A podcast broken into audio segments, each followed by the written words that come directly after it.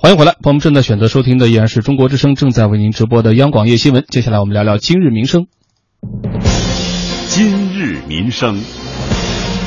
刚刚说到了这个孩子们吃饭的事儿，其实民以食为天啊，还有一句话就是食以安为先，安全的安，这个可不仅仅是针对孩子们了。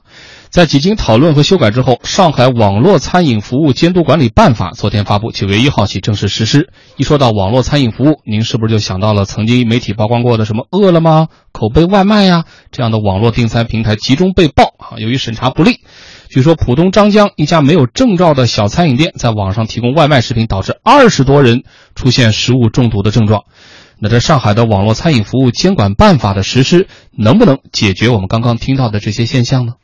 上海现有十家网络订餐平台，其中土生土长的饿了么还是全国规模最大。但伴随订餐平台风生水起的发展，各种食品安全隐患频频显现。浦东市场监管局昨天通报了一起疑似食物中毒事件，先后有二十人通过饿了么口碑外卖订购了张江一家叫做张姐烤肉拌饭餐饮店的外卖食品，结果出现上吐下泻、发热等症状，被送往医院救治。经调查，这家餐饮单位无证无照经营，卫生状况。况堪忧。市食药监局食品餐饮处副处长张磊说：“对线下商户和线上平台都要查处。首先就是对线下的商户进行查处。那么线上的平台呢？如果是他没有履行他的一些相关的义务，比如说对入网食品经营者的一个资质审查，也就是说这个证他没有看，按照我们食品安全法的这个规定呢，经济处罚上来说呢，就是五万到二十万。”从最早对路网商户审核不严，成为无证无照餐饮的集聚地，到后来为应付监管，纵容甚至协助线下商户冒用他人证照，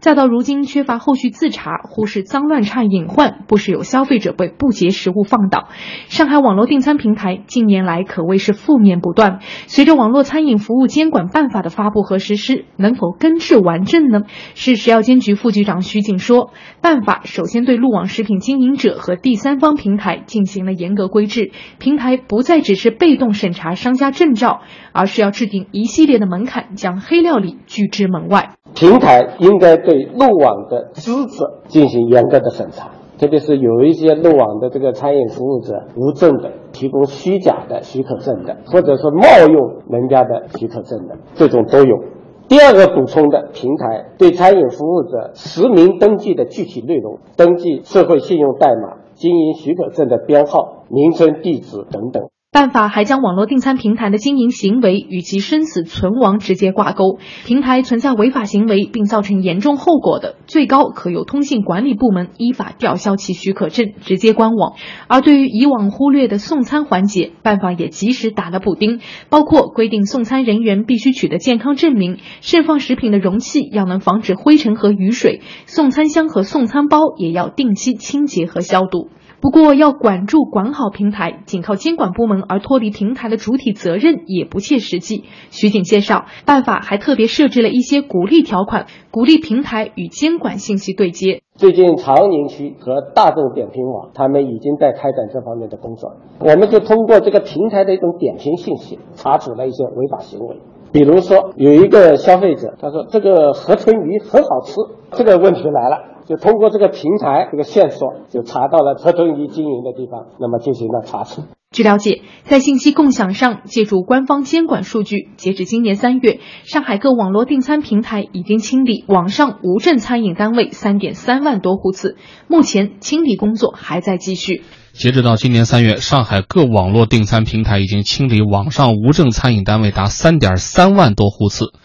你从数据的这个角度来说，哎。这个监管起到作用了呀，但是你看它的这个特点啊，就是平台不再只是被动审查商家证照，而是要制定一系列门槛，把黑料理拒之门外。不知道为什么，怎么突然想起了对百度的那个讨论哈？当然，这两者之间没有必然的关联。我们先请出两位观察员啊，天伟老师。啊，这个原来原来这个对这个呃这个点送餐网站一直有一个关于他们责任的这个这个争执争论哈，他究竟要承要不要承担这个全部的责任？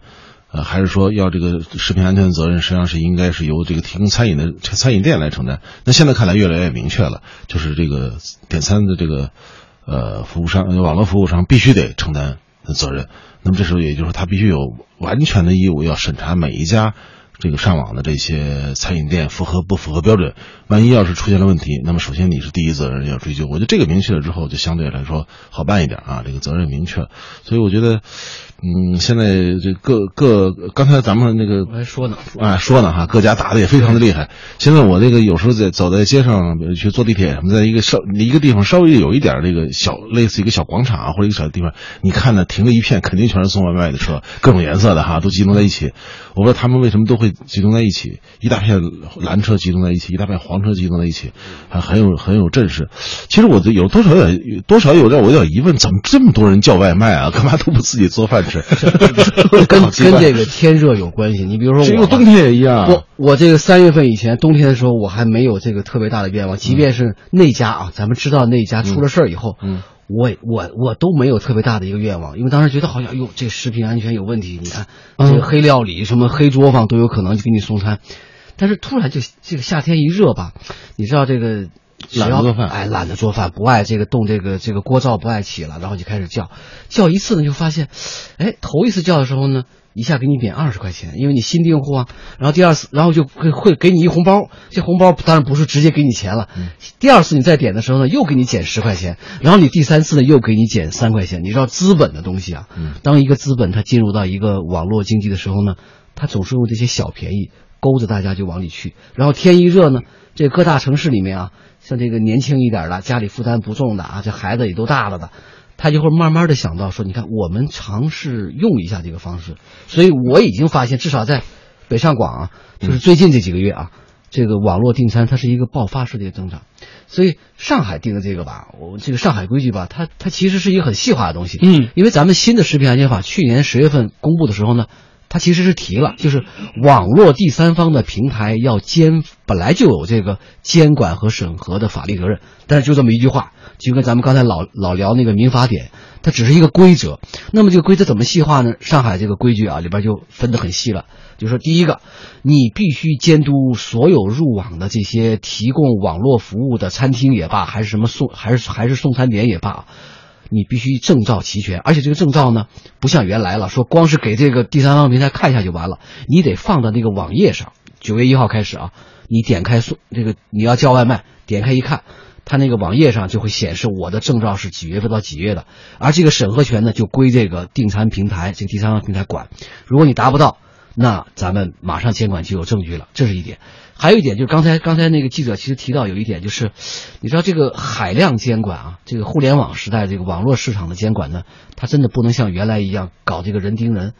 你就是有再多的食品安全监管的这个这个工作人员吧，根本盯不过来。那么它是一个海量数据、海量的客户、海量的这个这个这个经营行为，怎么办？他得动用大数据，用大家一块儿来想办法。你你看，你原来在这个订餐平台上，这个这个网友呢会有点评说，我在这家吃的挺好，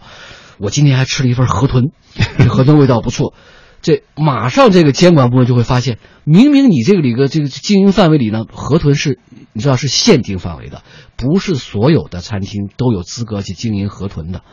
那你就是超范围经营啊，我立刻就可以把你抓住，你是违法经营的行为。所以你看，